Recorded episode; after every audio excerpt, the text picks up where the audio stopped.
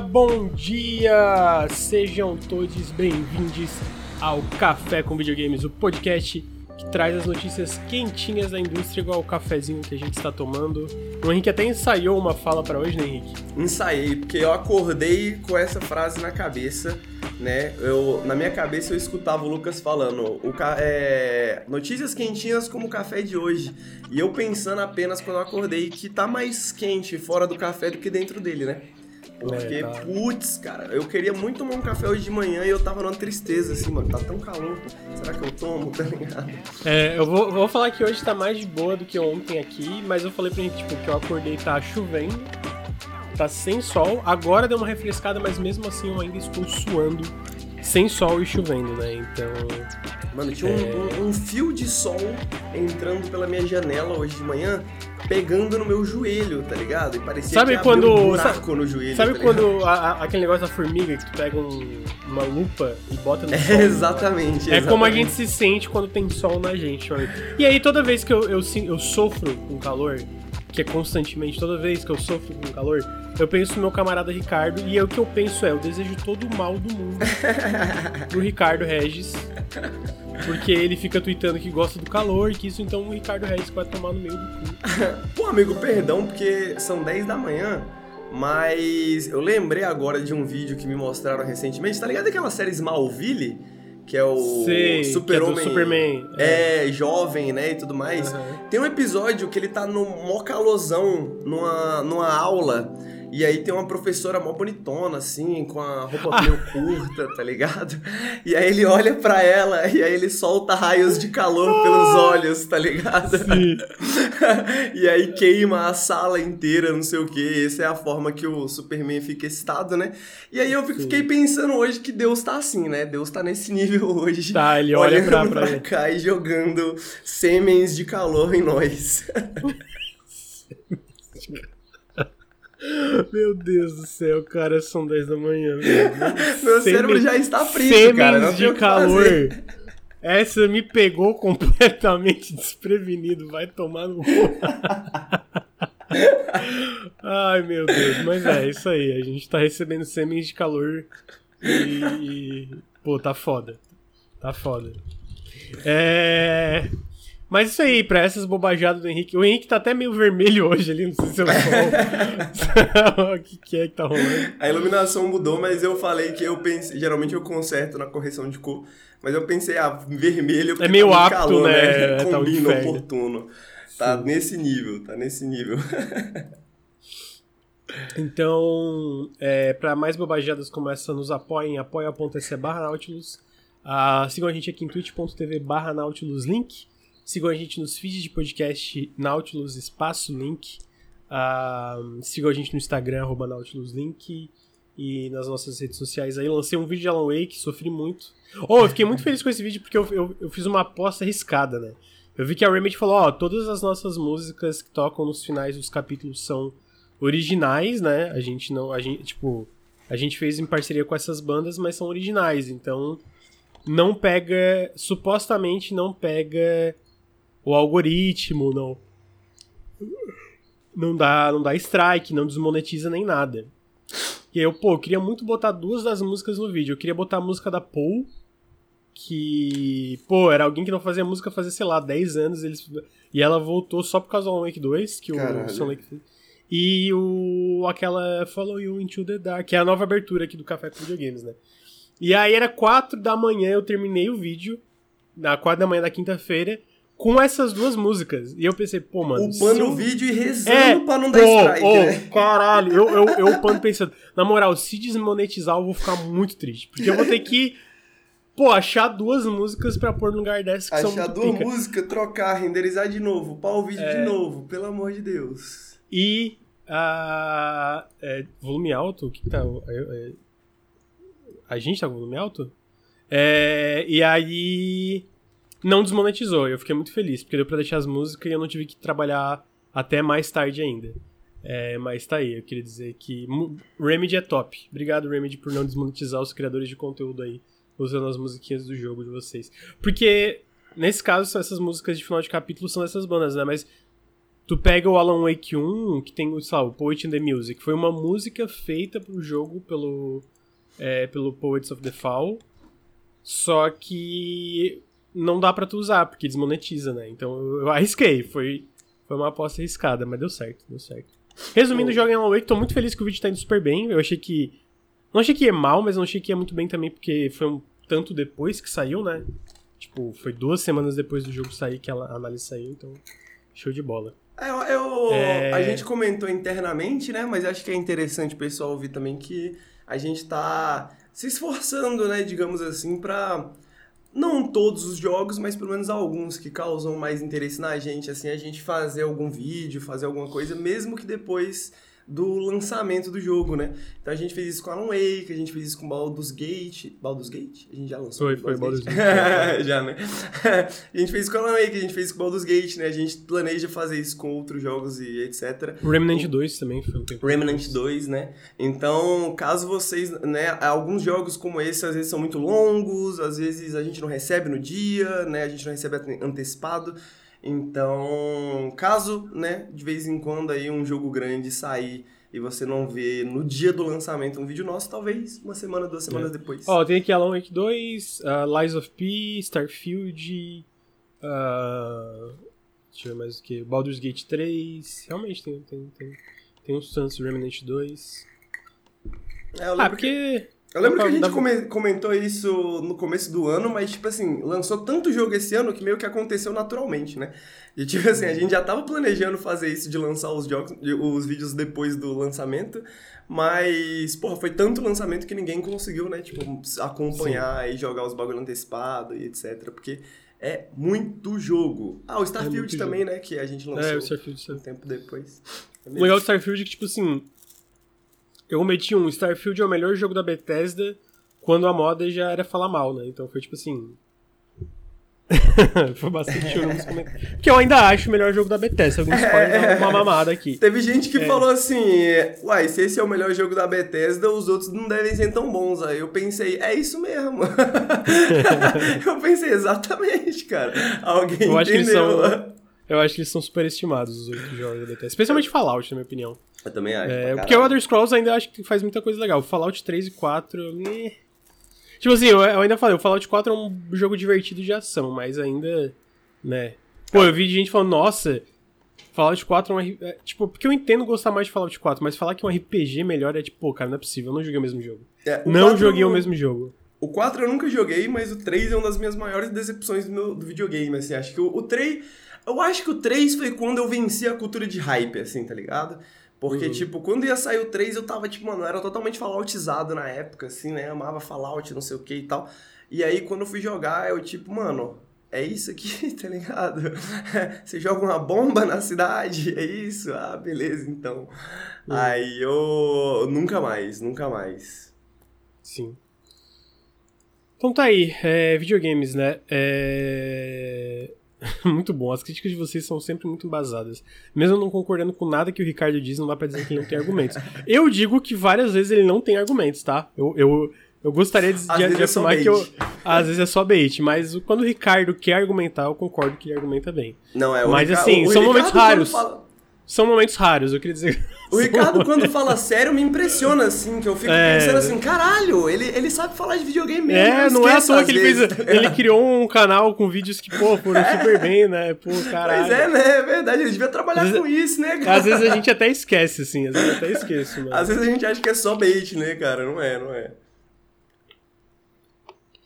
Então tá aí, recadinhos dados, vamos começar com as notícias da semana. Uma, começar com uma notícia meio triste mas, assim, faz sentido, mas não deixa de ser triste que o Revenant Hill, uh, o jogo novo do da, é, da The Glory Society, que era essa empresa... Pô, Henrique, tu que é comunista aí, é, tem um nome para essa empresa especificamente, como é que é? Elas são uma cooperativa. Cooperativa, isso tá, tá me fugindo da palavra. Cooperativa. Você que é comunista. é uma cooperativa, né, com muita, muitas das, da, das, das, das, pessoas que trabalharam em Night in the Woods, eles estavam fazendo esse Revenant Hill, ah, e basicamente ele foi cancelado porque duas das pessoas estão com problema de saúde, inclusive, se eu não me engano... Ai, cara, é Scott alguma coisa, não sei se tu lembra o nome dele, Henrique, é Scott... Ai. Scott Benson?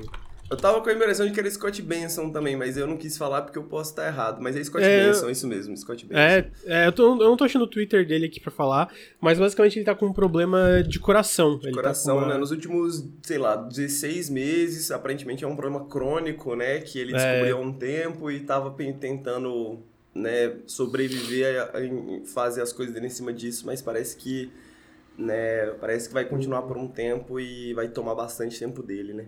É, basicamente ele não estava conseguindo trabalhar como antes e como é uma equipe pequena onde cada pessoa, eles, eles falam no anúncio, né? Cada pessoa usa vários chapéus, né? Tipo, bom, beleza, eu sou animador, mas eu também trabalho no roteiro, que nem o, o Scott Benson é um caso, né? Ele trabalha com animação, mas ele também era roteirista e tal. E então eles analisaram como seria substituir essas pessoas, é, como seria retrabalhar o orçamento, as, as deadlines, é, o escopo do projeto, e eles viram que era melhor desfazer a The Glory Society, então eles como empresa não, não existem mais, né, como cooperativa, e, e, eles falam que isso é basicamente o cancelamento de Revenant Hill, né. Pô, é muito... Assim, por um lado... Pena, né? É, é, é, o certo, né? A saúde dele é mais importante, a saúde das duas pessoas é mais importante. Eu não entendi se é tipo assim. Porque eu sei que a Bethany, que é a esposa dele, tá ajudando ele com isso. Então, tipo, eu não sei se o lance das duas pessoas doentes é tipo ele que tá doente e a Bethany tá ajudando. E aí os dois saíram no projeto, né? Ou se realmente tem duas pessoas com problema de saúde no projeto. De qualquer forma, é, a saúde das pessoas é mais importante que qualquer um desses projetos. É, dito isso, eu fico muito triste, porque eu acho The Night in the, é, Night in the Woods fantástico. Eu acho que é um jogo que fala muito bem sobre capitalismo, sobre organização trabalhista, é, e, e, como ele faz essas alegorias, né, é, em relação a, tipo, ah, essas criaturas, esses monstros, são essas alegorias a... Enfim, a, a, a mazelas do capitalismo, né? E tipo, foi ao mesmo tempo...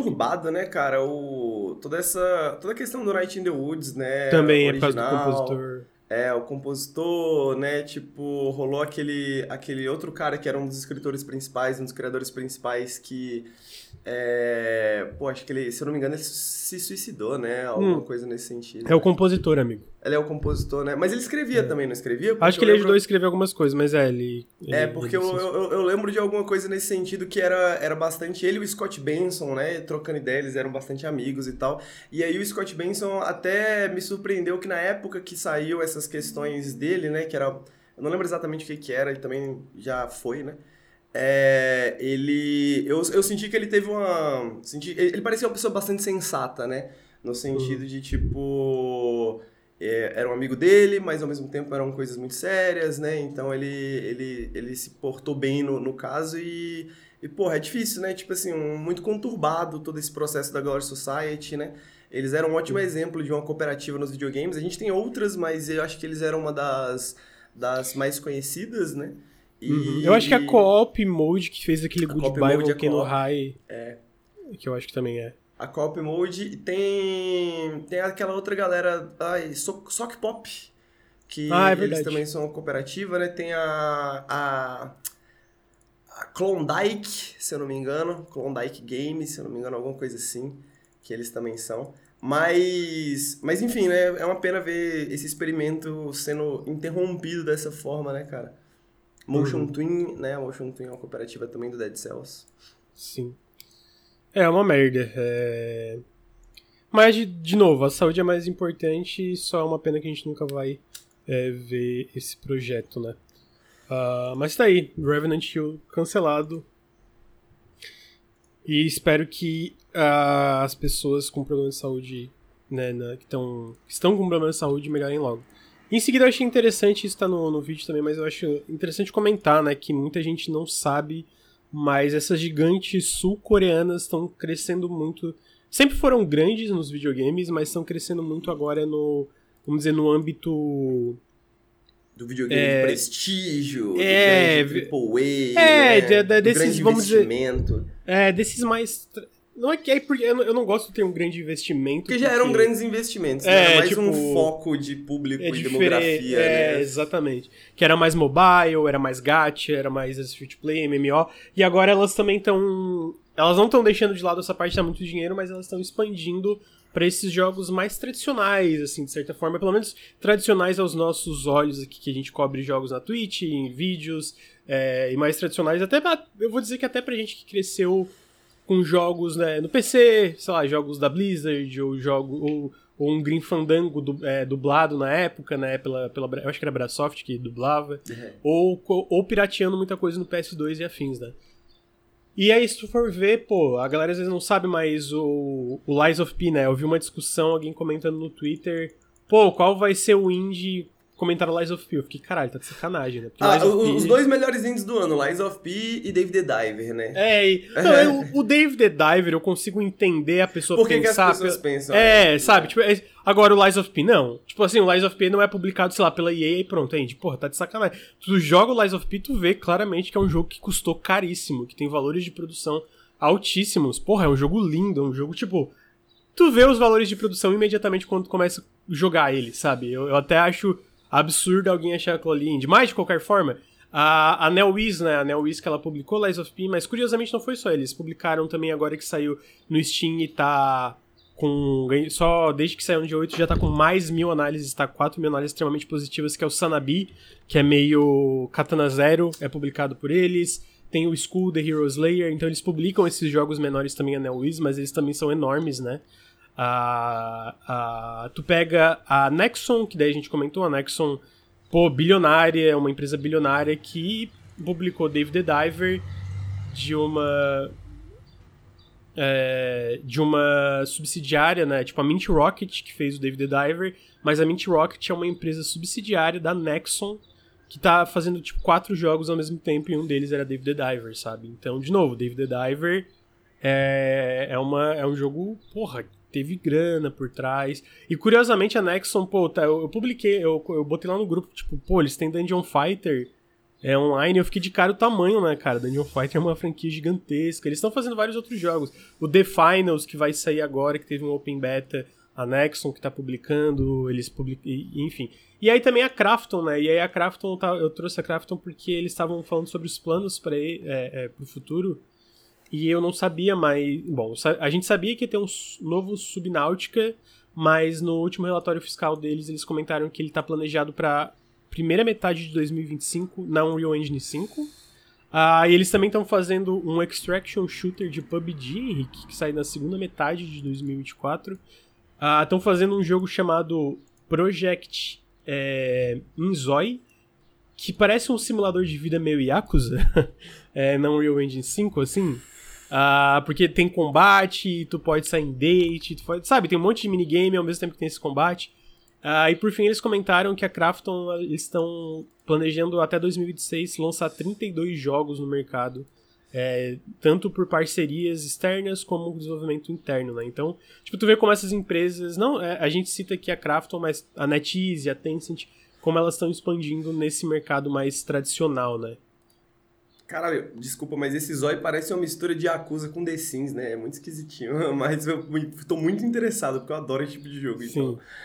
esse, esse, esse da lista era o único que eu não tinha visto, e caraca, muito, é, é, é muito bizarro ver... Eu, eu, acho que a gente tá vendo todo esse processo, né, de tipo, o... É, por exemplo, no Twitter, a gente tem um colega chamado Felipe Pepe, né?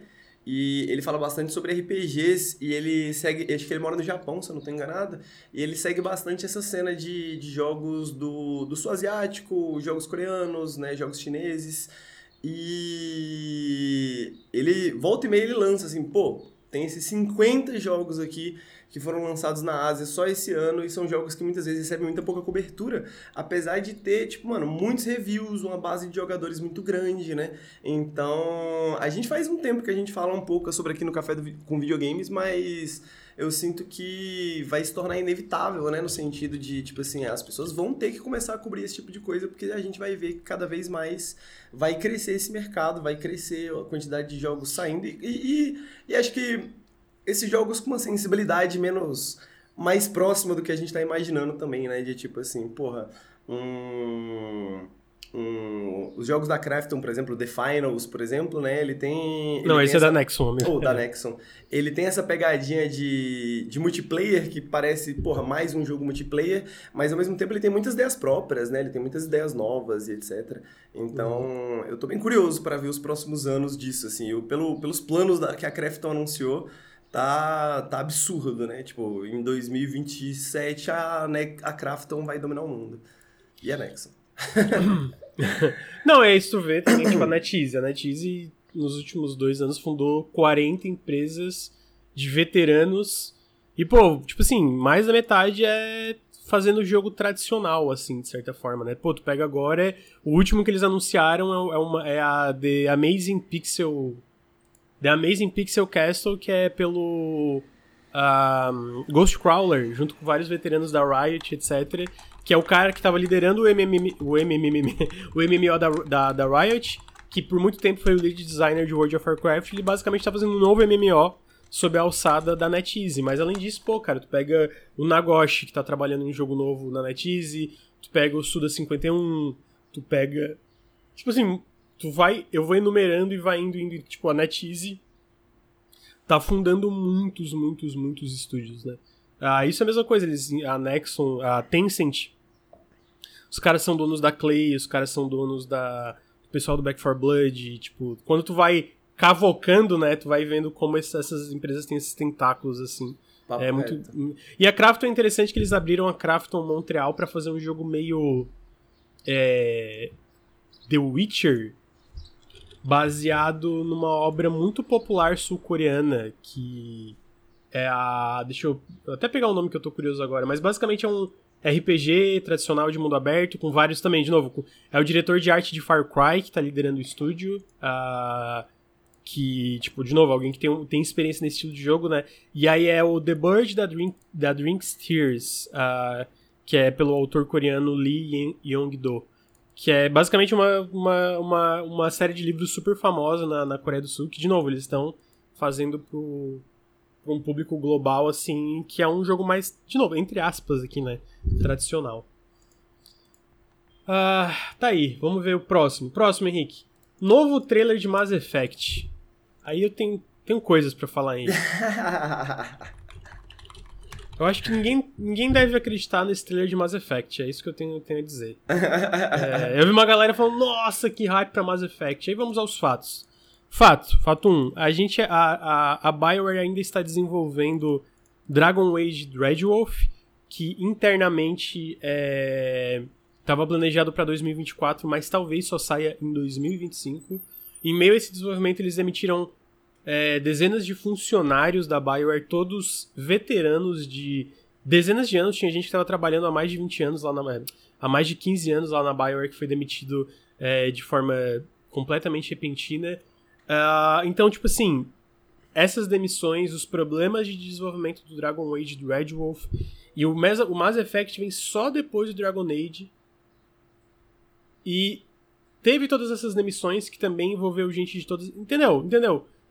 Esse trailer eu sinto que é algo esse teaser, meio... né? Eu diria até. É, né? esse teaser. Eu diria que é, sabe quando a Blizzard a, vaza mais alguma coisa da Blizzard de assédio sexual, alguma merda que tá rolando na empresa e eles soltam um novo herói LGBT de Overwatch para disfarçar? eu sinto que no caso da Bioware é assim, pô, vamos disfarçar que a gente não lança nada há 15 anos e o nosso último jogo foi Anthem, sabe? Tipo, e que a gente tá demitindo, que a gente tá demitindo pessoas e entrando em processo é, judicial contra eles porque eles querem reivindicar o, os pacotes de demissão que eles merecem, né? Tipo, eles merecem, tipo, 10 anos de, de, de vamos dizer, que, que eles chamam lá de seguro-desemprego, né? De, de, de, benefícios, eles estão eles estão A Bayer falou que vai pagar só 3 porque estão com dificuldade financeira. Ah, pô, vai tomar no cu, né?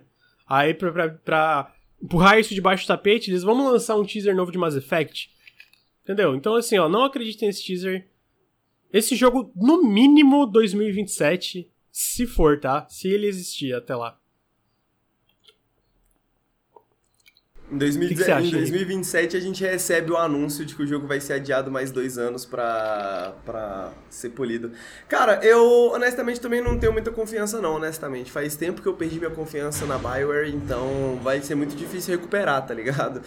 Hum. E eu não joguei é, eu joguei os três Mass Effects originais, né? Mas eu não joguei o Andromeda mais recente, que até que ao longo do tempo foi ganhando uma, uma recepção mais mista, né? Ao longo do tempo você via mais gente falando, pô, Na verdade é bom sim, até que tem alguma coisa boa ali, tá ligado? Mas eu não sei até onde isso é uma síndrome de Estocolmo dos fãs de Mass Eu Effect, acho que é tipo né? de Anthem, sabe? Tipo, ah, beleza, depois de Mass Effect Andromeda veio o Anthem, é pior ainda. Então Mass É. Effect Andromeda não é tão ruim. É, talvez tenha isso, né? Tá ligado? Sabendo o que a gente sabe agora, né? Então, cara, eu tenho pouca fé. Eu tenho pouca fé. Em relação a BioWare, eu tenho pouca fé, pouca confiança. Mas sei lá, né? Vai que. Veremos o, o Dragon Age aí. Se o Dragon Age, imagina, pô, foi um puta jogo, talvez o Mass Effect tenha uma chance, né?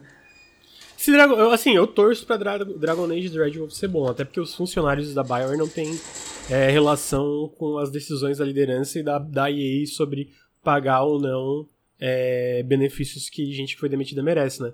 Dito isso, bem cético, né? Bem, bem cético. Ah, tô curioso mais por empresas fundadas por veteranos da BioWare, né? Tipo a Yellow Brick Games, que é com um dos cabeças de Dragon Age, a, a Archetype Entertainment, que é liderada por basicamente to- to- todos os principais responsáveis por Mass Effect, especialmente os escritores, estão na Archetype Entertainment, que é, que é da Wizards of the Coast. Ah, tu pega a Humanoid, Humanoid Studios, que foi fundada pelo Casey Hudson. Então eu tô mais curioso por essas empresas necessariamente hoje em dia do que pelo que a BioWare tá fazendo, sabe? Mas eu torço pra, pra, pra dar tudo certo. Até porque, pô, por mais que eu esteja criticando a liderança aqui, eu não quero que mais uma empresa feche e mais centenas de pessoas fiquem é, sem emprego, né? Ah, tá aí, então, é, o novo Mass Effect, né? Ah, em seguida, nós tivemos... Pô, Henrique, essa eu quero a tua opinião, tá? Live Opa. action de Zelda, confirmado, coproduzida por Shigeru Miyamoto e Avi Arad e dirigido por Wes Ball, que dirigiu a trilogia Maze Runner. Não tem data, o filme vai ser cofinanciado pela Nintendo e pela Sony Pictures. Opiniões. Cara, é. Porra. Primeiro, o Wes Ball, né, mano? Tipo assim, caralho, moleque. Eu não acredito que é ele que vai dirigir essa porra. É, a segunda coisa é tipo. Talvez eu tenha odiado que a Nintendo tenha descoberto o cinema, tá ligado? Tipo assim. Porque, porra, talvez seja a pior época pra descobrir o cinema, sabe? E tipo. Pô, eu tenho. A, a gente fala muito, né? A gente discute muito. Tava até discutindo no grupo do, do Nautilus no Telegram esses dias, para apoiadores e subs, que sobre a marvelização do cinema, né? Que é um termo que a galera tá usando muito, assim, de tipo. Esse filme pop de alto investimento, mas ao mesmo tempo muito seguro, assim, tá ligado? Tipo, porra, mesmo o Detective Pikachu, que eu, eu sinto que tem uns tem uns riscos, assim, é um filme que eu gosto, assim, e tal, é um filme legal. Eu não cheguei a assistir o Mario ainda, mas, tipo, pô, eu tenho muito medo de cair nessa coisa, tá ligado? E eu sinto que talvez, porra, talvez seja o pior diretor e a pior época pra ter um filme de Zelda, sacou? Porra, por que, que eles não, não fizeram isso há 5, 10 anos atrás ou daqui a 5 ou 10 anos? Pô, tá e tu não acha que é mais interessante Zelda como uma animação? Cara, eu. Eu. Eu entendo a galera que fala assim, porra, seria mais interessante Zelda como animação. Ao mesmo tempo, eu não vejo, tipo assim, um eliminando o outro necessariamente, tá ligado? Eu acho que dá Entendi. pra fazer uma parada legal com live action, sacou? Entendi. E tipo. No final das contas, o live action necessariamente acaba sendo mais. Acaba sendo mais. Mais generalista, assim, em termos de público, né? No sentido de que, tipo, porra, ficar é foda. Mas aí vai essa questão também de que, tipo, pô, se esse Zelda dá certo, com certeza deve ter uma animação de Zelda vindo aí no futuro, tá ligado? Tipo assim, Uhum. eles vão fazer um Zelda animação e um Zelda live action, sabe? Porque. Tinha até um rumor uma época que o Netflix ia fazer uma animação, né? Pois é, eu Pô, amigo, eu que- vou falar assim. Depois da Netflix fazer Castlevania. Eu, eu só vi o Nocturne, né? Eu, eu, eu, eu- e, e eles financiarem Pluto? Caralho, mano. Os arrombados financiaram o Pluto e ficou incrível. Então, É, tipo o- assim, o- a parte eu de animação, a parte de animação da Netflix, eu, eu fico mais. Olho com uma. Eu eu observo com bons olhos. Eu fico assim, ok. Ok, mas é, live action, eu não sei. Eu não sei. Então, mano, Eu- essa é que eu acho que live action é mais fácil de errar. Eu acho que é isso, basicamente. Sabe, tipo, do que Com uma animação de certeza, Zelda. Tipo, certeza. e, e eu não falo nem na história, eu acho que em questão da, da narrativa que tá sendo contada é mais fácil errar nos dois.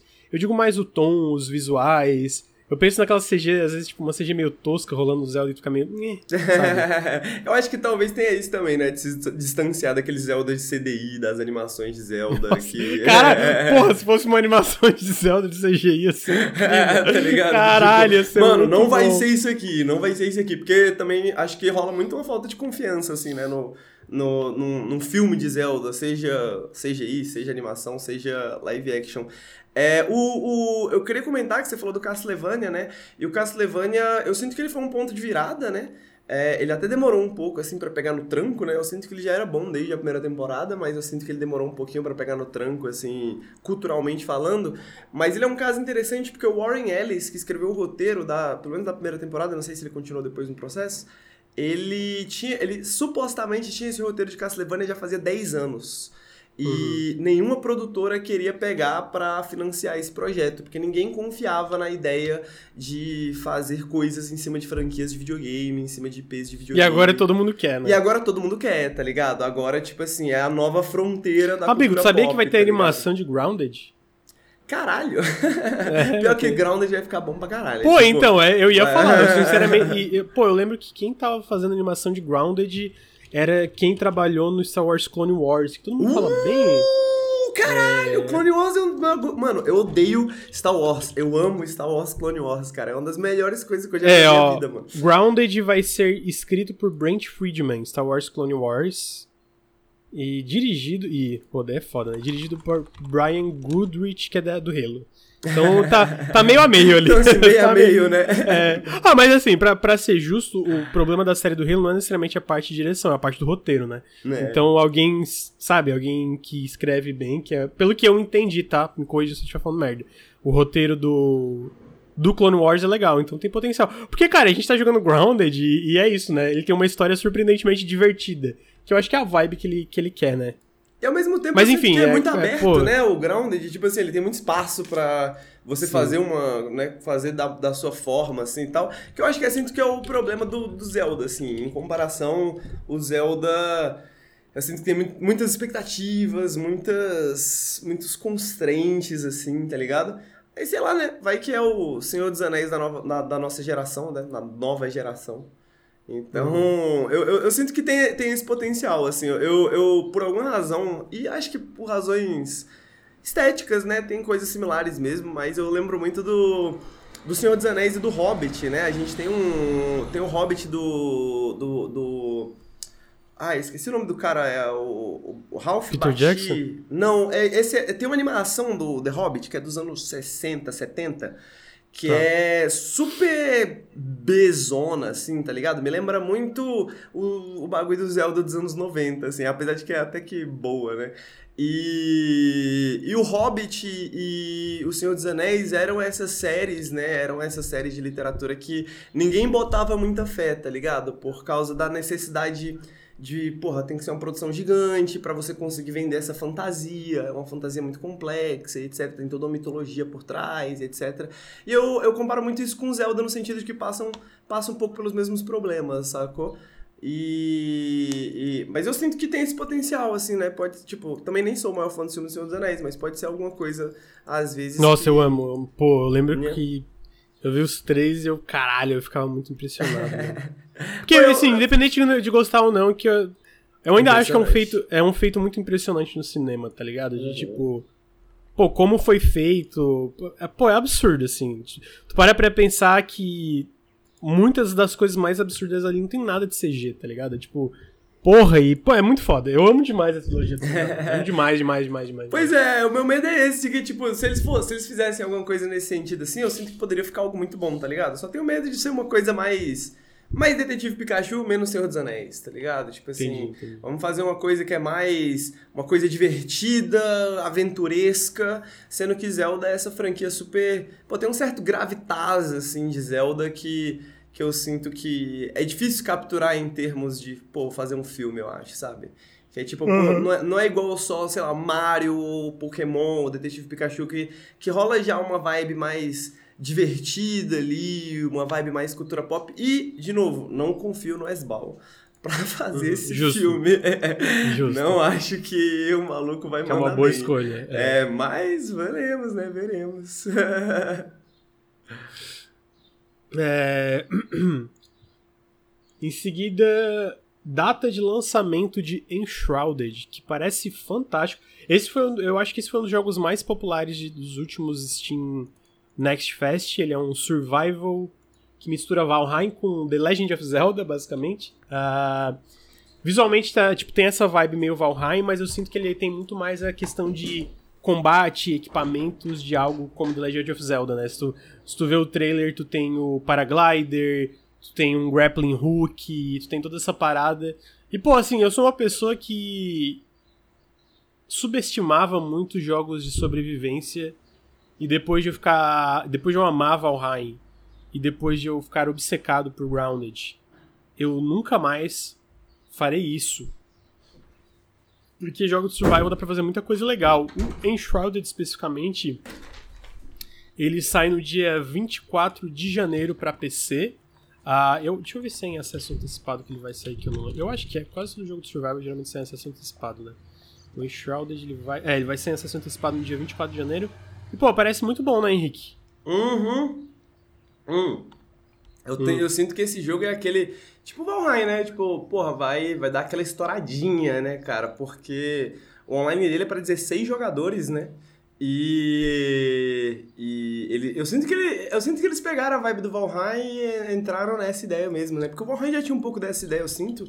Tipo, de ter essa coisa meio da exploração também, né? Não sei só a questão da sobrevivência, etc. Mas uhum. eu sinto que né, essa ideia já tá mais bem formada desde o início no Enshrouded, assim, tipo, já faz Sim. mais parte organicamente do jogo, aparentemente, né?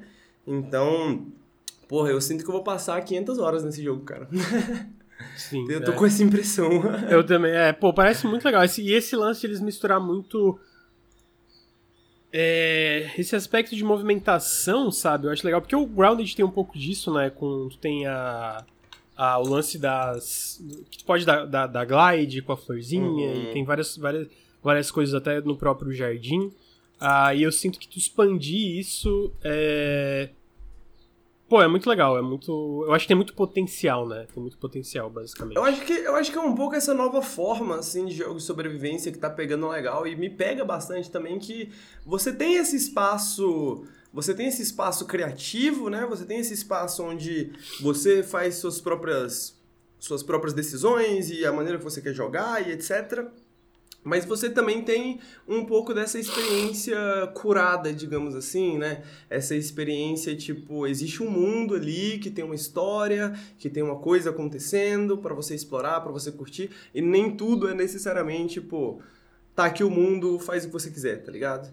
Uhum. É, eu sinto que o Grounded explora um pouco isso, acho que o Valheim explora um pouco isso, acho que o Enshrouded também.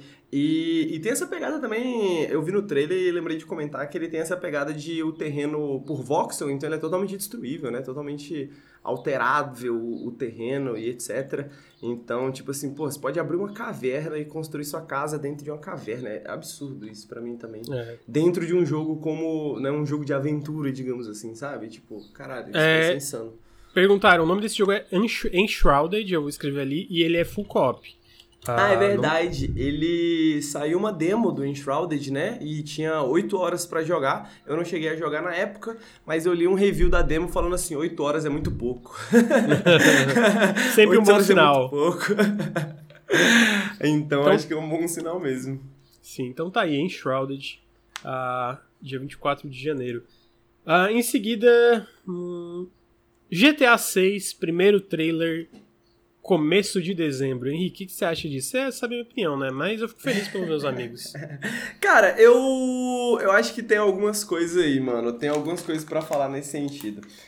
É... Eu acho que eu tô aquele doguinho do não dá para saber ainda, tá ligado? Eu sinto que, porra, todo mundo tá errado, porque eu sinto que, por um lado, existe os fanboys, né, de, de, de GTA, e aí você tem fanboys dos dois lados, assim, sacou? No sentido de pessoas que querem defender GTA independentemente, assim, porque.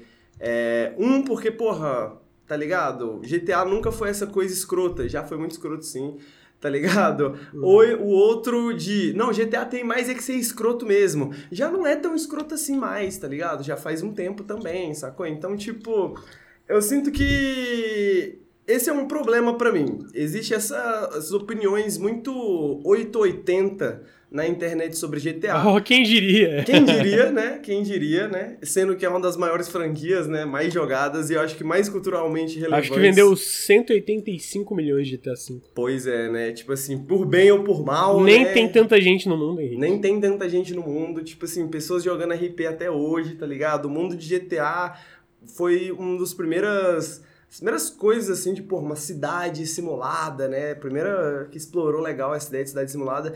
Eu tenho um carinho enorme pela, pela, pela franquia, mano. Joguei desde o primeiro lá no PlayStation a, até, o, até o último.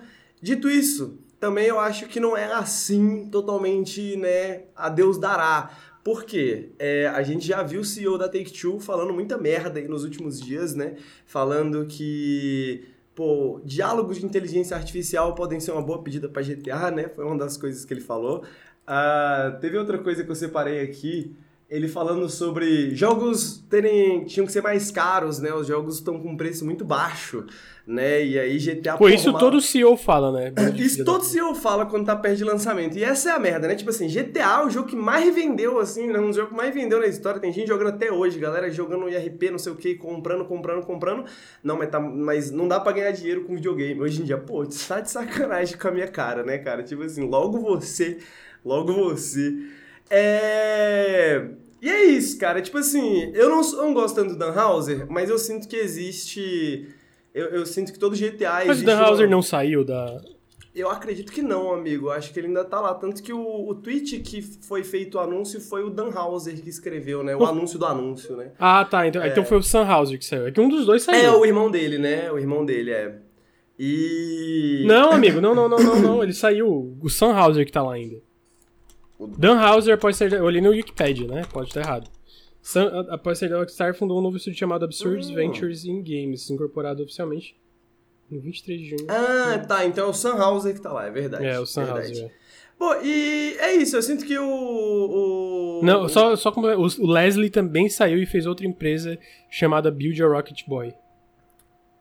Eu Desculpa, sinto... continua. Não, imagina. Eu sinto que, porra, pode ser muito bom, tá ligado? Eu sinto que pode ser muito bom. Eu sinto que se eles entendem, se, se eles, né, conseguirem acompanhar, acho que não só acompanhar, mas talvez ultrapassar um pouquinho o ritmo da cultura, né? Eu acho que, que, que pode ser muito bom. E GTA, querendo ou não, em todos os períodos que saíram, foi sempre um jogo um pouquinho, um pouquinho, um pouquinho para frente, digamos assim, né? Por, pelo, por bem ou por mal. E eu espero que eles consigam fazer o mesmo com o GTA 6, né? Eu espero que eles consigam fazer o mesmo. Algumas coisas já indicam isso, né? A ideia de que a gente vai ter a primeira protagonista feminina, latina, né? Então isso eu acho que é uma parada muito interessante. Eu imagino que eles deve, não deve ser a única, né? Eu acho que devem ter outros protagonistas, eles devem fazer a mesma coisa do GTA 5 de de usar vários personagens e várias e histórias que se entrelaçam, não duvido que eles façam algo similar. É, supostamente a gente, a gente não sabe a cidade, mas provavelmente vai ser uma. A, a, ou vai ser uma junção das cidades, ou vai ser provavelmente a maior cidade que a gente já viu no GTA, porque eles não conseguem ficar quietos, né? Não conseguem se contentar. E é isso, pode ser muito bom, pode ser muito ruim, é, veremos o que vem por aí, mas porra, o, se o rumor causa essa comoção, né? E o anúncio do anúncio do trailer causa essa comoção eu acho que, tipo, pô, né. Vai ser insano, vai ser insano. Vai ser, sabe? Tipo assim, pelo menos em termos de impacto, né? Vai ser absurdo, sabe? Tipo, a gente esquece às vezes o quanto GTA é grande. É grande, é. Tá adormecido ali nos servidores de RP faz um tempo, né? Mas, caralho, é absurdo, né? É gigantesco. É bizarro pensar que GTA V saiu, tipo, originalmente pra PS3 atrás, e Xbox 360, tá ligado? Tipo, a galera caralho. saiu até postando, assim, né? De tipo, quantos. Como eu, como eu era quando GTA V é, saiu sim. e como eu estou hoje, tá ligado? E é, é, isso, né? Tipo, 13 anos de diferença, assim, é, é, é absurdo, sacou? É tipo, absurdo. é realmente muito absurdo. E, e, e é doideira isso, né? Pensar que tem pessoas que nasceram aí saiu aí o. Tá ligado? GTA V foi meu primeiro GTA, tá ligado? É, agora, pois é. Agora você já tem carteira de motorista, sacou? Tá formado, já tá com. Já tá devendo banco, sacou? No cheque especial. e tá isso, GTA 6 saindo, tá Vamos ver então. Comecinho de dezembro o trailer, daí a gente volta aqui pra comentar as impressões do Henrique. Amigo, eu vou no banheiro rapidinho. Tu quer bater uma palma e uma palma quando eu voltar pra tu cortar, só quando. Continuações terem que ser sempre maiores, mas é algo que já é intrínseco na indústria. É, é foda, né? Porque é, quando a gente tá falando desse tipo de jogo aberto, é uma, é, uma, é uma progressão geométrica, né? Tipo assim, tudo que é um pouquinho maior é, é, um, é muito trabalho extra, né? Muito mais trabalho. Porque, tipo assim, você, quer, você vai criar um espaço um pouquinho maior, significa que você tem que preencher esse espaço, né? Com pessoas, com histórias, com quests, com etc, etc. Vocês não pegam direto do VOD o vídeo? Como assim? Vai ter erva no GTA 6?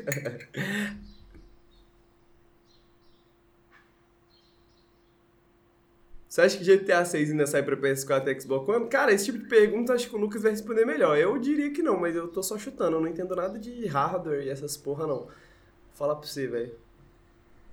Para de expor a história da minha vida. bom dia, Augusto, tudo bem? Bom dia, bom dia.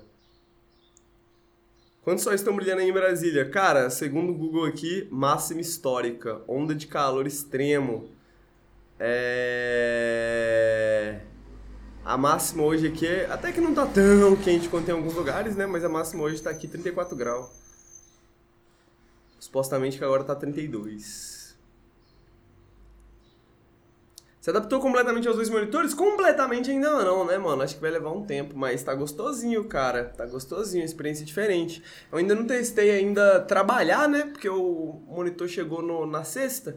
Então não tive ainda um dia de trabalho exatamente, né? Aí hoje que eu hoje eu vou ver assim, hoje, amanhã. Porque vamos sincronizar o áudio é um podcast. Ah, então, Tila, é um, a gente lança tanto no feed de podcasts quanto a gente lança o VOD no YouTube.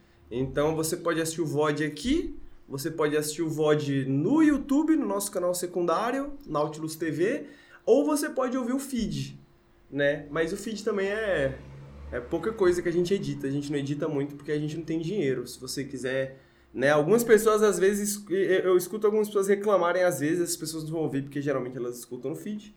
Mas algumas pessoas às vezes falam, pô, por que vocês não editam mais podcast? Podcast, às vezes, pô, esse barulho, ah, não sei o que e tal.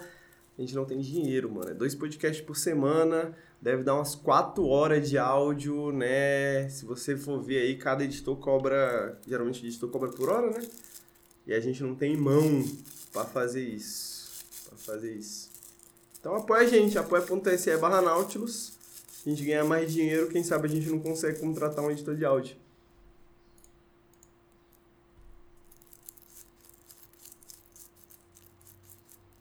Ah, é verdade, né? O The Right Thing, que é uma onda de calor também que tá rolando, né? Bonzão. Bota o Ricardo pra trabalhar, pô, não é assim, cara. Não é assim, cara. Se a gente fosse botar o Ricardo pra trabalhar, a gente ia botar ele pra fazer vídeo, né? Que o menino é bom demais no vídeo. Não pode desperdiçar esse talento.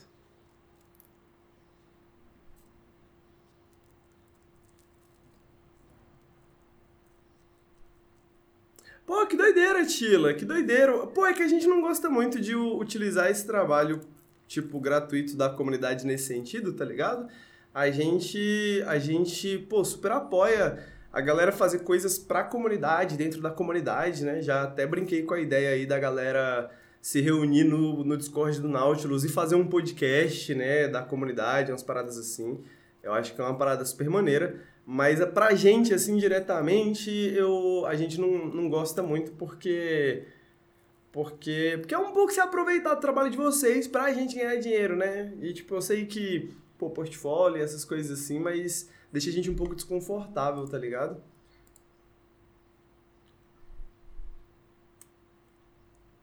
É, se for fazer de graça, faz, tipo, a gente sugere, né, nesse sentido, assim, de, tipo, pô, faz um bagulho pra comunidade, né, pô, quero aprender, tô, tô aprendendo, né, alguma coisa assim.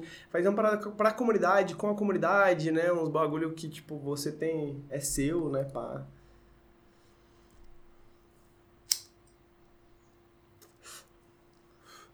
a galera volta e meia oferece uma coisa ou outra, né? Tipo, o Max ofereceu fazer um, um vídeo, uma coletânea de clipes, né, pra gente. Pessoal organiza eventos, inclusive o Max também. O pessoal organiza eventos lá no, no, nosso Discord. O pessoal tá organizando grupo de filosofia. Tem um grupo de japonês lá, o Akira, que mora lá no Japão, tá dando, dando umas, e, e dá aulas, né? Ele tá, tá, tá dando umas lições de japonês lá no lá no Discord também. Então esse tipo de coisa a gente apoia muito, né? Esse tipo de coisa a gente apoia muito. Acaba, acaba sendo, servindo bastante pra gente, porque deixa a nossa comunidade movimentada. Sabia que a Veta trabalhou um ano de graça pro Jovem Nerd? Que loucura, caralho, não sabia não, mano.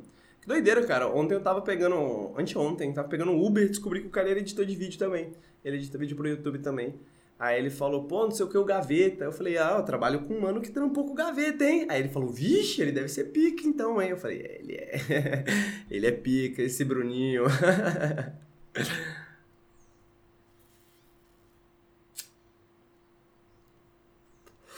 eu queria muito editar podcast de novo, mas por isso preciso que pessoas gravem. Eu tenho, tenho, tenho tem algumas coisas para sugerir, né, pra galera fazer no, no, Discord da comunidade, mas eu vou trazer essas ideias mais tarde, em outro momento, ano que vem, né? Fazendo planos para ano que vem. Só acho meio confuso o Discord, fico perdido lá. Cara, acho que é um pouco natural, mano. O Discord é realmente meio complexo, mas ele, ele dá bastante funções pra gente, né, em termos de organização, em termos de, de usabilidade. Então, é meio chato mesmo aprender, a gente está sempre modificando o Discord, a estrutura do Discord para ficar um pouco mais mais simples para o pessoal que está começando agora. A gente fez a gente fez posts lá explicando como é que usa o Discord, né? Tem um guia lá de como usar como usar cada parte, como usar o fórum, o que é o que é o papo furado, né? A gente chama de o mapa do servidor. Então né? Tem lá, primeira vez aqui, né? Tem lá tudo que você precisa saber para você poder utilizar bem o Discord. É, mas eu entendo que é difícil, né? É difícil se acostumar com, com essa coisa. Mas depois que você se acostuma, é bem tranquilo, mano. Depois que você se acostuma, é bem tranquilo. É, é legal porque a gente tem muitas coisas, né? Muitos grupos diferentes de Discord. Tem a galera que cola mais nos fóruns, tem a galera que cola mais nos canais de voz, tem a galera que só entra pra jogar videogame, tá ligado? Então, tem muitas formas de interação ali dentro, né? Para quem é sub e para quem é apoiador, né, a gente está entregando as recompensas, que as recompensas no caso é uma newsletter e um mini podcast lançados ocasionalmente, eu não prometo mais, é, porque tá difícil manter a rotina, mas a gente está fazendo as entregas pelo próprio Discord, né? Então, se você for sub ou apoiador, você já tem uma, uma razão para entrar ali de vez em quando, pelo menos no Discord, né?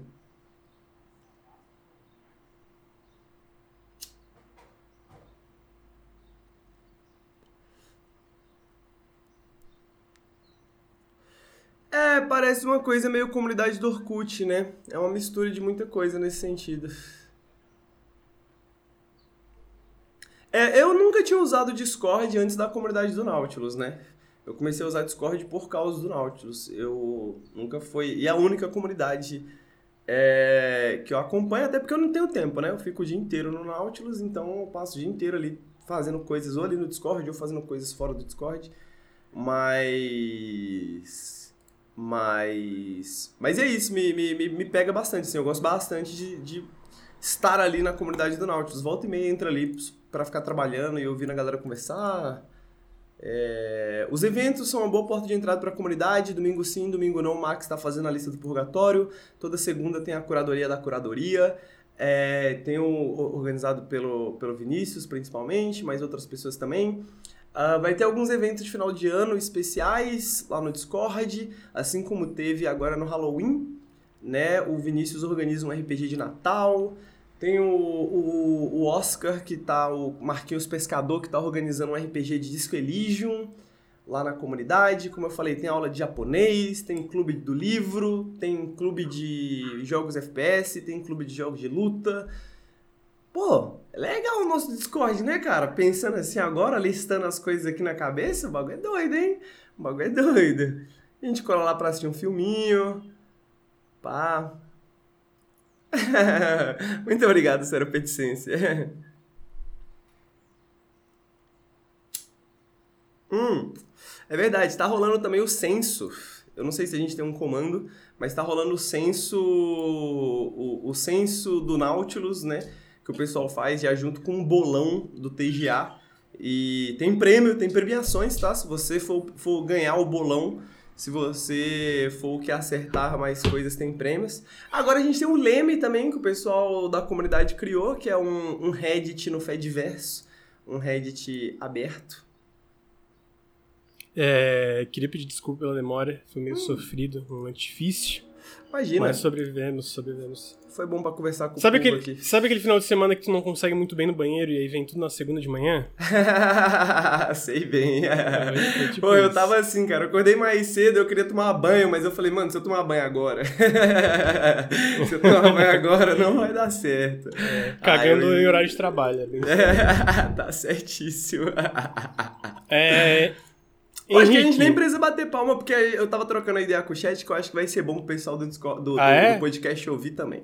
É, em seguida, amigo, nós tivemos notícias do quê? De que mais demissões e fechamentos de, de estúdios, né? Começando por um estúdio que, cara, a, a, empresa nem teve a decência de anunciar oficialmente. Basicamente, no Reino Unido existe uma lei de que se você vai fechar a empresa, você tem que dar, acho que duas semanas de aviso de antecedência para os funcionários uh, que tem risco de fechar, né? E é basicamente o que aconteceu na Free Radical Design, que a Embracer abriu faz dois anos para eles trabalhar em um novo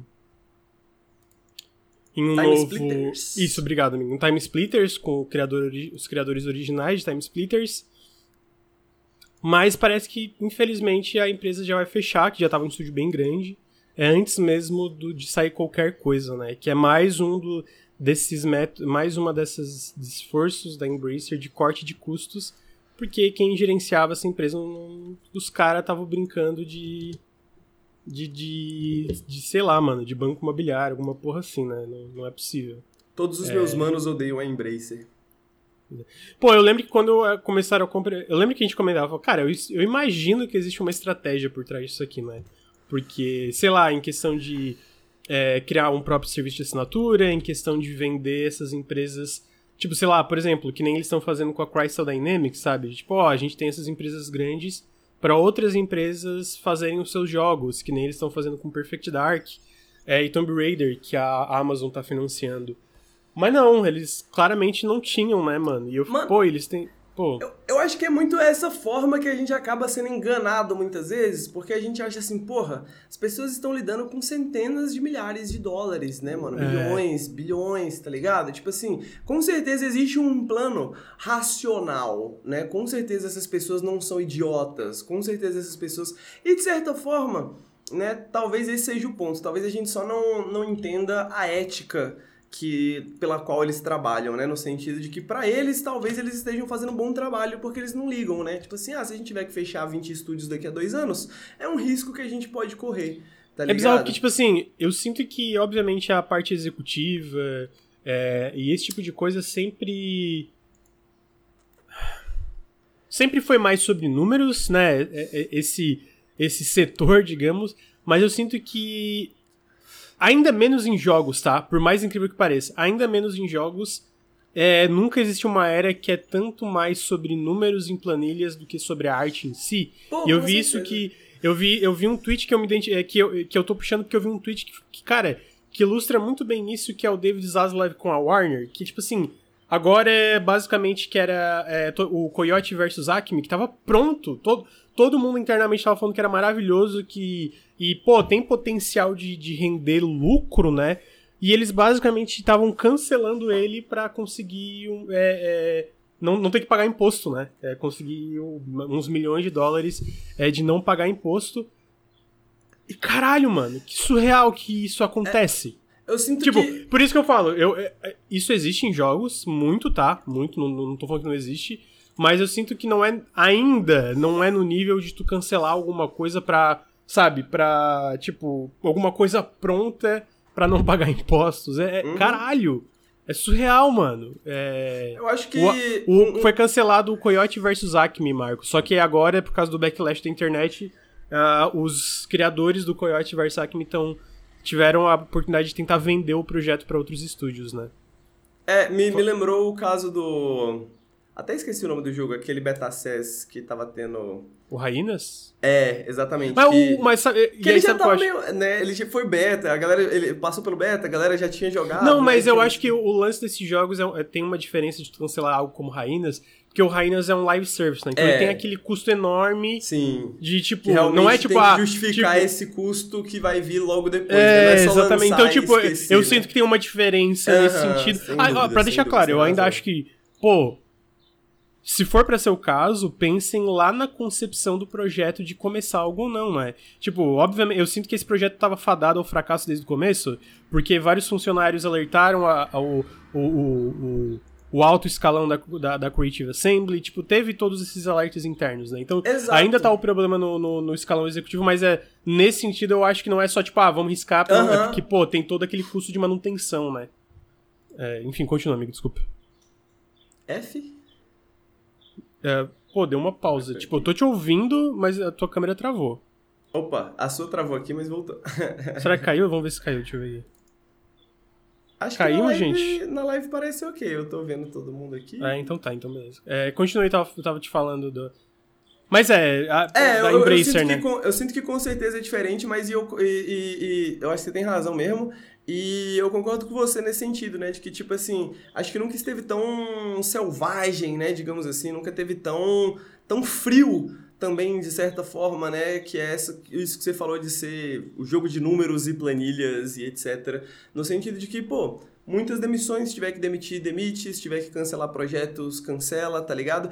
E eu acho que essa que é a parada, existe essa noção de que existe uma racionalidade por trás, e a gente vê cada vez mais que não, né? Que na verdade existe muita, muita paixão, muitas paixões, né? No bom e no mau sentido de, porra, você tem o alto escalão do executivo que fala, não, tem que ser assim e acabou. E as pessoas, né, trabalhadores, a gente vai falar sobre isso mais tarde também com Call of Duty, trabalhadores que, pô, isso aqui vai dar merda. Não, não, vai dar bom, a gente precisa lançar e não sei o que e tal. E, né, o Elon Musk, Elon Musk no X, né, a, o que a gente sabe agora hoje da, da, da Activision Blizzard, né, todos esses casos para mostrar que, porra, até certo ponto não existe uma racionalidade por trás, né? Essas pessoas realmente estão lidando com milhares de vidas, né, de vidas de milhares de trabalhadores, e elas não estão nem aí, e não só não estão nem aí, mas como não tem muitas vezes um plano como não tem muitas vezes uma, uma, uma noção de como que funciona ou de como prosseguir daí para frente, a não ser como que a gente agrada os nossos acionistas no próximo quarto, tá ligado?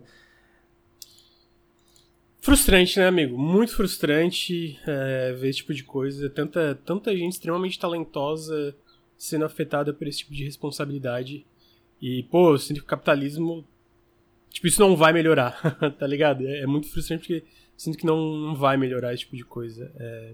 Ah, e eu Mas acho é, que. então- E, e eu acho que o pior é que o que sofre, a gente vai falar disso daqui a pouco também, mas acho que o, sempre existe ou um custo humano um- ou, ou, uma, um problema de qualidade, e às vezes os dois, né? E eu acho que a gente vê cada vez mais isso, assim, né? Tipo, porra, esse ano foi o ano do jogo bugado. Foi o ano E, do cara, isso não vai melhorar, porque daí Não acontece, vai, é esse tipo de coisa e os jogos estão ficando cada vez maiores, E tá você ligado? Tem sinto que... um... Vou- oh, desculpa, pode terminar. Não, não, é só que os jogos vão ficando cada vez maiores, vão ficando cada vez mais ambiciosos, vão ficando cada vez mais isso. Então, tipo assim... Enquanto isso, a gente tem uma fuga de talentos da indústria, É, sacou? Tipo, é, enquanto é. isso, a gente tem pessoas que estão saindo dos videogames porque não aguenta mais, tem pessoas que estão sendo demitidas, então o mercado está totalmente inchado e difícil de conseguir emprego. Você tem várias pessoas talentosas aí que, que não estão trabalhando. Então, tipo assim, pode ser que a gente não esteja sentindo isso agora, porque ainda tá muito cedo. Mas eu fico me perguntando daqui a dois anos, tá ligado? Daqui a três anos, sacou? Tipo, quando os jogos que estão sendo feitos hoje começarem a aparecer e serem lançados, eu sinto que a gente vai sentir esse efeito, né? O efeito de 2023, né? Em 2025, tá ligado? Uhum. É, eu vi que a Nintendo acabou de anunciar um Indie World pra amanhã. Sempre bom, né? Eventinho de jogos. Então tá aí, né? É, e aí, em seguida, ainda nessas notícias tristes, tiveram demissões na Digital Extremes, que é o pessoal do Warframe. Especificamente foi a divisão externa, que é responsável por publicar jogos de outras empresas. Eles estão fechando essa divisão. É, Então, eles publicaram. Eles só publicaram um jogo recentemente que foi o Wayfinder, que teve muitos problemas, não necessariamente de bugs, mas de servidores, que tá meio caótico até hoje. Ah, é uma, mas então, é, eu achei curioso cerca... porque ele recebe, ele tava com problemas, ele tá com bastante avaliações mistas, mas ele tá com bastante avaliações, né? É, um número um bem grande. Que mesmo, até que né? vendeu bastante bem, né? Então, então a gente não sabe exatamente por que, que essa divisão tá sendo fechada, se é uma questão de números, se é uma questão desse jogo em si, se é, né, é a, a, eles não deram muitos motivos, né, pra, por qual razão eles estão fechando essa divisão externa, o que é curioso, né? É, corte de custos, basicamente, né? E, uh, e aí o Wayfinder vai voltar, os direitos do Wayfinder vão voltar pra Airship Syndicate, então eles vão continuar trabalhando no jogo, espero que dê tudo certo. Não quero ver Airship Syndicate fechando também, ainda mais por tentar seguir... Não sei me seguir, né? Claramente é algo que eles que queriam fazer, mas é, Hum. é difícil fazer um jogo online e, e esse tipo de coisa com, que mantém uma comunidade, etc, né? Ah, então, mais um caso de demissões e, o- e não na Airship Syndicate, mas na divisão é, de publicar jogos externos aí de, é, de distribuição da, da Digital Extremes, né? Ah, em seguida. No Broken Words eu vou deixar pra lá. Novidades do festival de Risk of Rain. Teve um festival, eu até fiquei. Assim. Eu sei que o Risk of Rain é grande, né? Ah, por causa dos números do Risk of Rain 2, 1. Mas é, eu fiquei muito surpreso em ver, tipo assim, no, no Twitch da Gearbox, tipo, 50 mil pessoas acompanhando é, as novidades do Risk of Rain ao vivo, né? Ah, então, tivemos o lançamento do Risk of Rain Returns, que já está disponível no Steam e no Switch. Ah, inclusive bateu, sei lá, 60 mil pessoas jogando, já tá com quase 10 mil análises, muito bom. Ah, o jogo, tô, tô achando maravilhoso esse Risk of Rain Returns. Teve o lançamento do Risk of Rain Sur- 2 Survivors of the Void para consoles, que tinha demorado bastante. Ah, e basicamente, junto com isso, eles anunciaram do- duas coisas novas de Risk of Rain, eh, que foi o Risk of Rain Hostile Worlds, que é uma versão mobile top-down de Risk of Rain que chega para iOS e Android, mas não tem data de lançamento. E, ou, parece legal, Parece sinceramente. Sinceramente parece legal. ah, e, mas pra mim, mais importante, que eu fiquei mais feliz com isso, é que Risk of Rain 2 vai ter mais DLC, né? Foi anunciado o Risk of Rain 2 Seekers of the Storm, ah, que vai ter mais chefes, vai ter novas missões, vai ter novas classes. Ah, e basicamente a Gearbox falou que eles vão continuar dando suporte para Risk of Rain 2, que essas, essa expansão especificamente demorou tanto para os Survivors of the Void chegar para console, porque eles reescreveram boa parte do código do jogo para ser mais fácil ter esses lançamentos simultâneos entre as plataformas. Então, Survivors of the Void vai, é, ao que tudo indica, chegar simultaneamente para PC, a PlayStation, Switch e Xbox. E pô, muito feliz, mano, que vai ter mais Risk of Rain 2. Risk of Rain 2 é fantástico, fantástico, é muito foda, muito foda mesmo. Eu gosto mais desse jogo. O que, que, que, que você achou da, do festival, Henrique? Pô, cara, eu acho que eu joguei mais o Risk of Rain 1 do que o 2, né? É, é, dito isso, tipo, cara, o, o amor que a comunidade de Risk of Rain tem por Risk of Rain é absurdo, né? Tipo, o amor e barra obsessão, né? Porque, É, tipo é. assim, eu conheço muita gente que, porra, todo final de semana é Risk of Rain 10 horas por dia, tá ligado? E, e eu entendo, porque, porra, eles são muito bons. E eu acho que o Risk of Rain 1, ele vem dessa época... A gente sempre fala, né, dessa época dos jogos indies, assim, essa era de ouro dos jogos indies, digamos assim. Ele era um jogo até que relativamente simples, né, é, de uma equipe relativamente pequena, mas ele tinha um design que era tão interessante, né, ele tinha ideias tão interessantes dentro do, do, do gênero ali do, do roguelike moderno que estava surgindo ali, que, porra, hoje em dia eles são, né, desse tamanho, né, eles são desse tamanho, e, e eu sinto que, pô, é muito bom ver desenvolvedores bons sendo recompensados por fazer jogos bons, tá ligado? Isso é mais raro Sim. do que, do que do que é- deveria muitas vezes, tá ligado? Sim, é, concordo, amigo. É, e, pô, enfim, muito, muito foda. Eu gosto muito de Risk of Rain. E, pô, amigo, tem que jogar. Tu falou que jogou mais um, tem que jogar o remaster, tá? Caralho, tá incrível, Henrique. tá Eu vi a galera tá jogando no lindo. nosso Discord e eu fiquei, Eu "Caralho, comprei, eu tu lembro no dessa fase. Ah, Eu legal, comprei, legal. eu Pô, tipo assim, eu tava com 27 na carteira do Steam, aí eu completei, acho que é 37 o jogo tava. Pô, não teve como, mano. Não teve como. É muito Pô, bom. eu vi, eu, eu vi, eu vi a galera jogando e chega a bater uma nostalgia, assim. Pô, tá bate, mano, Tipo bate, assim, bate, caralho, olha essa caralho. fase. Caralho, É. olha aquele robozinho. Nossa, eu sofria tanto pra A ele. performance tá bem melhor. A performance tá bem melhor. Assim, ainda, né, quando chega a 47 bilhões de inimigos na tela, ainda É, tanca, mas tá bem melhor do que o original também. O que é engraçado porque esse jogo tá bem mais bonito que o original também, tipo. Porque, pra, pra quem não sabe, basicamente esse Risk of Rain Returns ele foi feito pela Rupo Games, né? Ah, pelos desenvolvedores originais. Mas o 2. E a, a franquia Risk of Rain agora é da Gearbox. E o 2, especificamente, o DLC tá sendo feito por uma equipe da Gearbox, né? É, que trabalhou com Risk of Rain por anos aí com a, com a Rupo Games, então eu tenho certa confiança nessa equipe. Ah, mas é, ah, vamos ver, vamos ver. Eu tô, tô muito feliz que, pô, bater 60 mil jogadores simultâneos não é pouca coisa, não, mano. Você tá doido. não, você não tá é toda franquia grande que bate esse número, não, tá ligado? Papo reto, cara. Papo reto. Ah, tá aí, então. É, em seguida, Steam Deck OLED anunciado, que pra gente, né, pouquíssimas pessoas vão ter acesso a isso, eu sei que eu não vou ter. Ah, mas eu achei curioso, amigo, que a, a Valve falou que é, múltipla. é, pô, não, eu não lembro a, a- a palavra que eles usaram, mas milhões de cópias do Steam Deck foram vendidas a ponto de eles fazerem esse novo modelo do com, com uma tela OLED e confirmarem que eles estão fazendo um sucessor pro Steam Deck que tá há dois, três anos de sendo anunciado e lançado, tá bem longe ainda. Mas, tipo, eles falaram que basicamente foi um sucesso tão grande que eles estão expandindo a divisão de hardware, né? Que eles estão continuando investindo nessa divisão de hardware deles.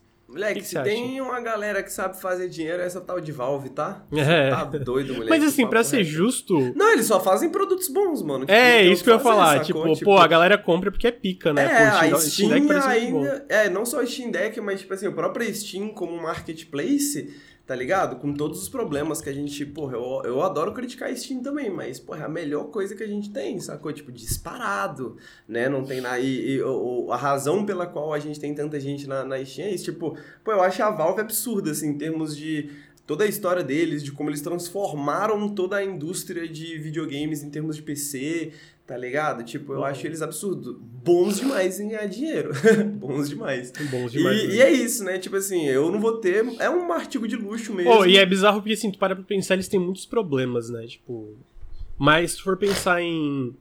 É. Uma empresa que é boa tanto pros consumidores como pros desenvolvedores, e eu não tô falando que não tem problema pros dois, tá? Especialmente pros desenvolvedores. Eles ainda são, tipo, top ali, estão entre as É, melhores, de tipo, a gente, a gente. A gente não escuta muita coisa sobre crunch em termos de Valve, né? O que a gente, o que a gente Não, não, eu não de- tô dizendo nem. Pra deixar. Eu não tô dizendo nem internamente, eu tô dizendo externamente. Tipo, Ah, pra tá, crer, desenvolvedores pra que desenvol- lançam Hum, jogos na Steam e pra gente compra coisas no Steam. Tipo assim, Com certeza. tipo, eles ainda estão entre as melhores, se não for a melhor, né? Nesse, nesse Com sentido. certeza. assim. E é curioso, né? Porque, tipo assim, porra, o Steam Deck vendendo mais, a gente pode presumir que, que até, né, eu vi o... Tem um amigo, um amigo do, do Telegram aí que ele tem... Que ele tem... Não sei se ele tem o Steam Deck ou ele tem um similar, né? Que veio também com a onda do Steam Deck, não tem como. Mas ele tá jogando muito Caves of Cud, porque é Uhum. um jogo que funciona muito bem no, no Steam Deck, tá ligado? É um jogo que roda tranquilo, né? E pá, você pode jogar ali. E aí eu fiquei pensando como como o Steam Deck também faz com que certo tipo de jogo seja mais apreciado, assim, né? Como que certos gêneros e certos jogos indies vão ganhar uma certa sobrevida no Steam Deck, né? Porque, tipo assim, se eu tivesse um Steam Deck, com certeza eu estaria, sei lá, rejogando Hades, sacou? Porque, pô, imagina Hades no Steam Deckzinho ali, tá ligado? Gostosinho Sim. na cama, sabe? Então, eu acho que cria todo um público novo para certos jogos. É, eu sinto que cria toda uma nova forma de se consumir mesmo jogos de PC, né? E, e pô, é isso. Eu acho a Valve, né, por mais que reclame de muita coisa, eles são absurdos, não tem o que fazer. São- são. Ah, e pra encerrar, o novo Call of Duty Modern Warfare 3 foi rushado. Foi um desenvolvimento muito conturbado, que, né, é, pretende to be basicamente, vindo da Activision Blizzard. Mas basicamente o que vazou na Bloomberg é que eles conversaram com vários trabalhadores da Sledgehammer Games, ah, que foi a principal responsável pelo Modern Warfare 3. E ah, muita gente está criticando a campanha e também que o multiplayer, mesmo que mecanicamente ele tá sólido, ah, em questão do que ele oferece de conteúdo, ele não se compara necessariamente a outros Call of Duty. Ah, e a campanha em especial deixa muito a desejar, né? Tipo, menos de 4 horas de duração e umas paradas que parece tipo Warzone com bot e coisa assim. Ah, e basicamente é porque a, o normal de um Call of Duty é 3 anos de desenvolvimento. E esse jogo especificamente era para ser um DLC do, do Modern Warfare 2, né? Que saiu ano passado. Ah, só que ah, em meio ao desenvolvimento, ah, os executivos da Activision vieram, fizeram um reboot na história e falou que ah, agora vai ser um jogo inteiro e, e, e, eles acabaram que a campanha inteira do jogo foi feita em 16 meses, o que resultou em, segundo funcionários, noites e finais de semana trabalhando e especialmente foi frustrante para os funcionários da Sledgehammer porque o Call of Duty Vanguard teve um problema similar de pouco tempo de desenvolvimento por causa de problemas na máquina de Call of Duty, né? O que só reforça o quão insustentável essa, esse ritmo de lançamento. É, eles, for, eles foram prometidos que depois do Vanguard eles não, não fariam isso de novo, né? Segundo funcionários entrevistados pela Bloomberg. E, e, e porra, é isso, né? Tipo assim, Óbvio que uma promessa como essa não significa nada, mas você pode imaginar como essas pessoas podem estar se sentindo traídas, né? E frustradas Sim, com, uhum. com, com, com toda essa questão, né? De ter que passar por todo esse processo. Pô, é uma merda, né? Uma merda. Call of Duty provando mais uma vez. E, e, e, e esse é o pior, né? É, a, a própria reportagem da Bloomberg, Bloomberg fala que, segundo analistas, isso provavelmente não vai afetar nada Call of Duty, é. né, como franquia, ainda mais pós-aquisição. Alguns funcionários estavam falando nesse sentido, assim, de espero que os nossos novos overlords da Microsoft não, não tomem isso como um exemplo da qualidade, né, que a gente consegue consegue produzir, consegue fazer, porque foi um caso à parte, foi um caso mais esquisito, e eu acho que não, não vai ser, eu não acho, né, que a Microsoft vai, tá ligado? Tipo, ah, vamos desacelerar Call of Duty porque esse foi ruim, tá ligado? Tipo, isso não vai acontecer porque Call of Duty é gigantesco, mesmo saindo com muitos reviews mistos, ele vende pra caramba, tá ligado? Tem toda essa economia interna, né, que você pega armas do Modern Warfare 2 e vai pro 3, né, que ainda mais tem essa questão que por isso que era para ser também uma expansão, né? É, então, assim, isso não vai ser o suficiente para brecar Call of Duty, infelizmente, eu acho, né? Ele vai continuar nessa velocidade aí até a não ser que isso se torne uma tendência, né? Se torne uma uhum. tendência. Mas eu espero que pelo menos os funcionários da Hammer possam descansar, mano. E no próximo não seja dessa forma. É, eu, eu não, é foda, porque, tipo assim. Eu não acho que necessariamente. Ele, eu não acho que eles vão tentar. Eu não acho que eles vão desanualizar o Call of Duty, né? Mas eu acho que em um ano que tá muito insustentável lançar um, um produto que seja minimamente decente, pô, torcendo para que mantenham como uma expansão, né? Em vez de transformar do nada numa campanha. Porque a Microsoft, na parte de jogos, eles não têm a pressão que uma Activision Blizzard tinha, tanto Sim. que tu vê em todo, todo, todo é, relatório fiscal a cada trimestre, mano, eles compraram a Activision Blizzard por 60 bilhões de dólares e nenhum investidor perguntou nada. Tipo, foda-se, tá ligado? E aí, como é que tá o negócio de nuvem de vocês, de IA de vocês e todo né, no, é, o setor de tecnologia todo, todo trimestre tem uma nova moda ali que, que, que a galera lança. Então, tipo assim, é, eu sinto que existe menos pressão para isso se tornar, é, é, para manter essa máquina necessariamente Pô, e o meu sonho é isso, né, cara? Liberar esses estúdios dessa, dessas minas de Call of Duty, né? Porque claramente tem muita gente talentosa nesses estúdios. Pô, tu vê a Toys for Bob, né? Os caras fizeram Crash 4, fizeram a trilogia Spyro. É, Crash Rumble eu não gosto, mas, tipo, tipo, a equipe lá faz uns jogos diferentes. E eles ficaram de suporte, né, pro Vanguard, pro Call of Duty Modern Warfare 3. Eu não queria, tipo, pô, triste ver, tipo, tipo a Treyarch. Caralho, que tristeza eles só fazerem Call of Duty hoje em dia, sabe? A Raven Software, que tristeza eles só fazerem Call of Duty hoje em dia. Papo reto. Então, vamos ver. Papo reto. Caralho, essa imagem vai ficar o resto da semana comigo, tá? As minas de Call of Duty, porque é bem essa pegada, né, cara? De tipo assim, caralho, é farmar Call of Duty o máximo que puder, o, o tempo que puder e tipo Porra, eu, eu, tá ligado? Até jogo, até joguei o do ano passado, né? E, e, e, porra, nem achei assim horroroso, tá ligado? É sempre, sempre, tipo, por mais que seja uma merda a história e tudo mais, é sempre, porra, jogos bem feitos, né? Tipo, pô, coisas que que que estão que tão aí, né? Tipo, eu vi eu vi meu pai usando memes de Call of Duty, ele nem sabe o que é Call of Duty, tá ligado? Que no TikTok estourou, né, aquele, o maluco lá com a máscarazinha de caveira. Então, Sim. então tipo assim, porra, é um bagulho tão grande, sacou? Tipo, é tanta gente envolvida para fazer uma marca, tipo, sabe? para fazer um jogo que ninguém quer, mano, é tipo, tá ligado? No sentido que ninguém quer, no sentido desse de novo que saiu meio merda, né? Que saiu ruim, tipo, você vê pessoas trabalhando noites e finais de semana tá ligado? Para lançar um jogo que ninguém quer jogar, saca? Tipo, que. Sim. Sabe? Então, é uma tristeza mesmo, assim, ver pessoas, esse, esse talento sendo desperdiçado, esse, esse, esse, tempo sendo desperdiçado, sabe? Tipo, porra, se você lança de dois em dois anos, você, pô, o próprio Call of Duty pode melhorar, né, velho? Sim, é total. Vamos ver, né? Vamos ver o que acontece aí nos próximos anos. Ah, com isso, chegamos ao fim da pauta, Henrique. Muito obrigado, amigo, pela sua presença. Tamo junto, meu querido. Tamo junto, chat. Muito obrigado pelo pessoal que tá ouvindo no, no feed também. Um beijo para todos, boa semana. Lembrando que vocês podem apoiar o Nautilus em apoia.se barra Nautilus, vocês podem seguir a gente uh, uh, seguir a gente em youtube.com barra Nautilus Link, Nautilus espaço link nos podcasts, twitch.tv barra Nautilus Link, Instagram arroba Nautilus Link. Uh, e tá aí, né? Ficamos por aqui hoje com o Café com Videogames. E semana que vem estamos de volta e se aproximando, se aproximando cada vez mais do final de 2023. Meu Deus do céu.